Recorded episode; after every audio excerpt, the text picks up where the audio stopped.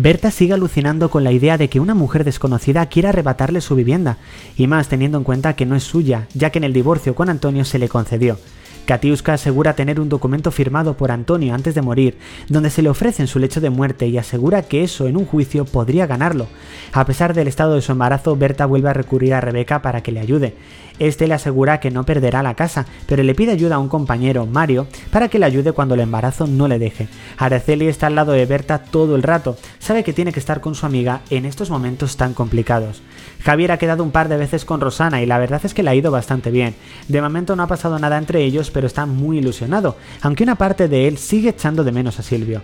Judith cree tener una depresión posparto y cree que va a ser difícil que se cure. Para ello tiene que acudir a un amigo suyo que es psicólogo, dejando al bebé al cargo de Enrique y Mateo, que vuelven a pelearse por cuidarlo. Finalmente parece que Enrique gana, ya que Mateo tiene que escabullirse para que Tania no se enfade mucho con él. Esta está cerca de romper su relación con él, salvo que verdaderamente le demuestre que quiere seguir apostando por la relación. Rebeca y Bruno siguen disfrutando del embarazo de esta y estar juntos en todo momento, pero Bruno recibe una llamada para que dé un concierto muy importante en Nueva York y tiene que hacerlo.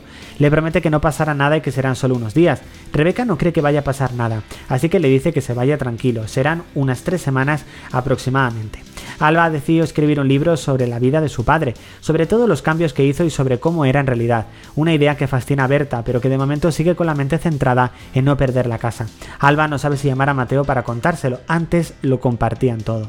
Lola recibe una llamada de su representante indicando que le quieren para una película, pero que estaría bien que estuviese más metida en el mundo mediático y en la actualidad para que el director tome una decisión. Lola no sabe qué hacer para dar un golpe de peso en la prensa, pero se le ocurre casarse con Martina. Así podría vender la exclusiva, la de miel, etc. El representante cree que es una idea fabulosa, ahora solo queda que se lo pida, y ella diga que sí. Lola prepara una cena elegante y cuando menos se lo espera se arrodilla y le pide matrimonio.